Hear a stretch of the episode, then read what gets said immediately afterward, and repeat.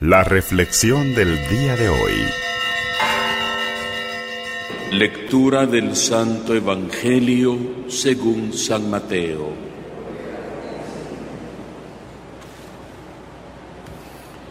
En aquel tiempo Jesús dijo a sus discípulos, les aseguro que si su justicia no es mayor que la de los escribas y los fariseos, ciertamente no entrarán ustedes en el reino de los cielos. Han oído ustedes que se dijo, no matarás, y el que mate será llevado ante el tribunal. Pero yo les digo, todo el que se enoje con su hermano será llevado ante el tribunal. El que insulte a su hermano será llevado ante el Tribunal Supremo, y el que lo desprecie será llevado al fuego, al lugar de castigo.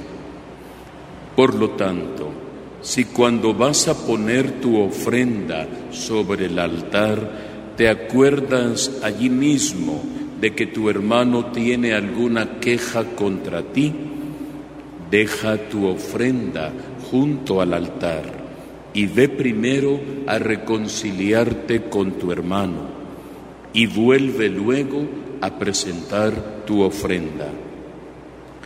Arréglate pronto con tu adversario mientras vas con él por el camino.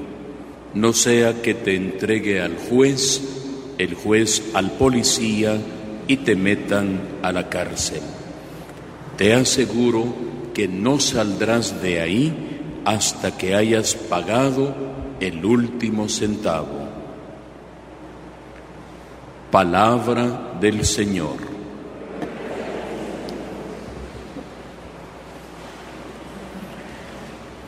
Si conservaras, Señor, el recuerdo de nuestras culpas, ¿quién habría que se salvara? Recordaba el Salmo responsorial de hoy.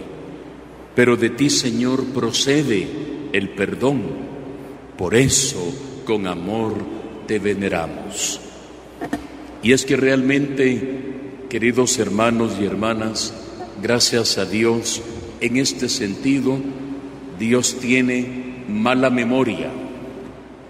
No se acuerda de nuestros pecados perdona a un corazón, notemos, contrito y humillado. No es que Dios se haga el desatendido o como decimos comúnmente, Dios se haga el loco ante nuestros pecados y que le importe poco lo que hacemos. No es eso. Dios espera que sus hijos recapaciten que se conviertan y vivan. Por eso no lleva cuenta de nuestros pecados. No para que acumulemos más y que digamos, bueno, como el Señor no lleva registro de eso, aprovechemos. Es al contrario. Él espera un corazón contrito y humillado que sea capaz de reconocer, como dice el último verso del Salmo de hoy, como aguarda a la aurora, el centinela, es una imagen de las ciudades antiguas, ¿verdad? Recordamos que estaban fortificadas, eran grandes muros, habían lugares donde el soldado vigilaba, era el centinela que tenía que estar atento ante los posibles peligros y, y seguramente conforme ya iba amaneciendo, al que le tocó trabajar el turno de noche, ¿cómo se siente cuando ya va amaneciendo? Pues contento porque ya va a ir a, ya cumplió con su trabajo y va a ir a descansar porque hay un relevo en el turno.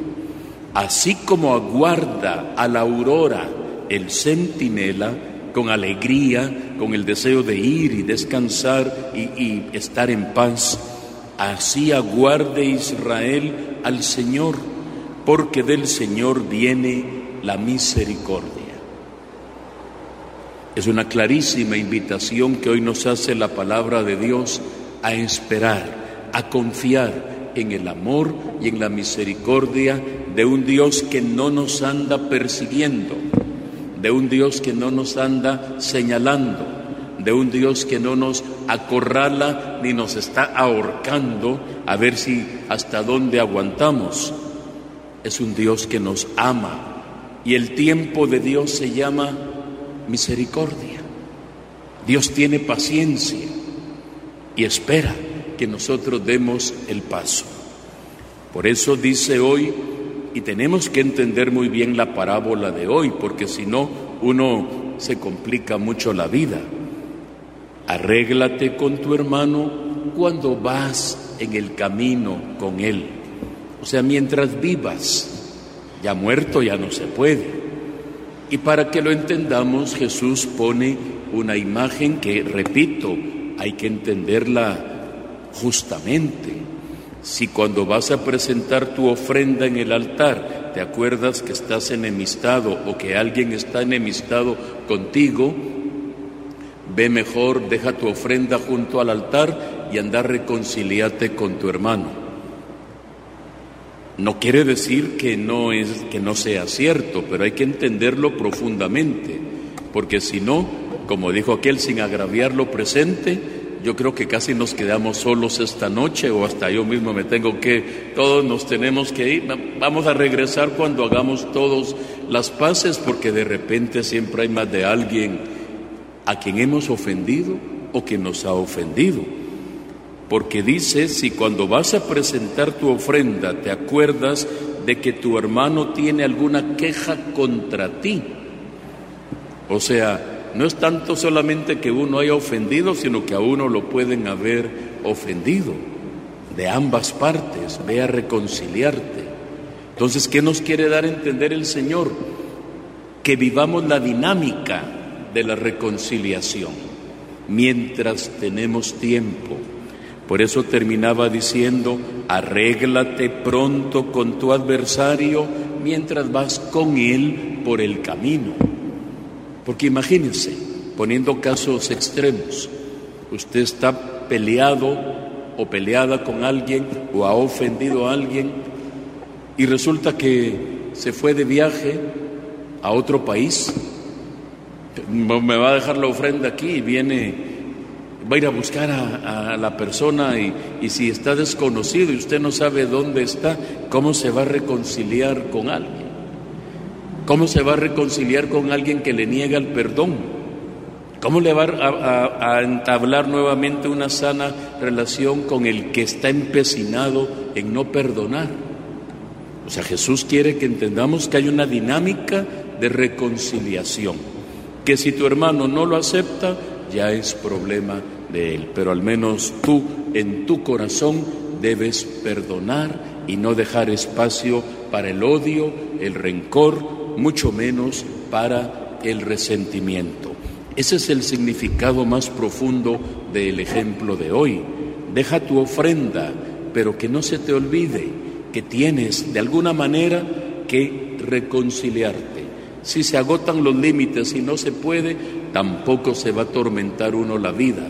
Repito, lo importante es cortar borrón y cuenta nueva, yo no tengo ya resentimiento, yo no tengo nada odio, la otra persona no quiso aceptar mi disculpa, no quiso aceptar el perdón, hemos hecho lo que teníamos que hacer. Pero eso sí, mientras vas en el camino porque es bonito pedir perdón cuando alguien ya está muerto, ¿verdad?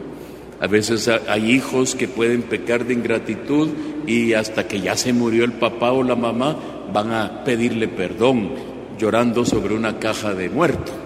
Ahí ya no tiene mayor chiste el asunto. Mientras vas por el camino, tienes que reconciliarte. Por eso la primera lectura de hoy nos dice, si el justo se aparta de su justicia y comete pecado, morirá por su pecado. Pero si el pecador se arrepiente de su pecado, ciertamente vivirá y no morirá. ¿Por qué? Porque el Señor es rico en misericordia. Aunque nos duela. ¿En qué sentido decimos aunque nos duela? Porque puede haber un pecador, pudiéramos decir, de peso mayor, y si se arrepiente, tiene el mismo derecho que usted y yo de recibir la comunión, de estar en paz con el Señor. Y uno dice, no, pero es que tanto mal quiso en la vida. Si el pecador se arrepiente de su pecado y pide perdón, el Señor le perdonará. Repito, aunque a uno le, le duela, aunque pudo haber sido alguien que le quitó la vida a su esposo, a su esposa, a sus hijos, aunque haya cometido una tragedia fuerte, si el pecador se arrepiente, Dios no lo puede rechazar. Tendrá que dar cuentas, evidentemente. Todos tendremos que dar cuenta de cada acción que hagamos en la vida, pero Dios no rechazará nunca a alguien que pide perdón. El Señor nos ama de una forma extraordinaria y hoy nos dice muy claramente, ni te enojes, mucho menos mates a tu hermano. Hoy en día, ya desde ayer y anteayer, han empezado los debates en Guatemala, ¿verdad? Con eso de la ley que se puso, que la quieren vetar, que sí, que no, que si el aborto es asesinato, que si que es un derecho humano, que la mujer puede hacer con su cuerpo porque es de ella lo que quiera. Querramos o no, un aborto es un asesinato, querramos o no. Y la palabra de Dios dice, no matarás y punto. O sea, no, no hay, pueden haber abortos espontáneos, pueden haber dificultades en un embarazo, esa es otra cosa. Eso no tiene nada que ver con el mandamiento del Señor. Pero cuando hay un aborto provocado, es un asesinato con alevosía, premeditación y detenimiento. Y en complicidad, porque el médico y las enfermeras que colaboran caen ipso facto en un pecado gravísimo, porque es un atentado contra la vida. Quería recordarlo hoy a partir de lo que dice el mismo Evangelio. No matarás, y el que mate será llevado ante el tribunal un aborto provocado siempre aquí y en cualquier lugar del mundo será un asesinato, porque es cortar una vida. Es que yo tengo derecho a elegir sobre mi cuerpo, sobre el suyo, haga lo que quiera, pero dentro de su cuerpo hay otro cuerpo del cual usted no puede disponer. Y hay otra vida que no es suya, es una vida que es un don de Dios, que fue fruto de una violación, fue fruto esas son las circunstancias dolorosas, traumáticas que la generaron, pero la vida es sagrada desde el mismo momento de la concepción. Como cristianos y como católicos, ante el debate que se vendrá en las siguientes semanas, tenemos que tener muy claras las ideas. Eso no es negociable con nada ni con nadie. La vida es sagrada por un don divino.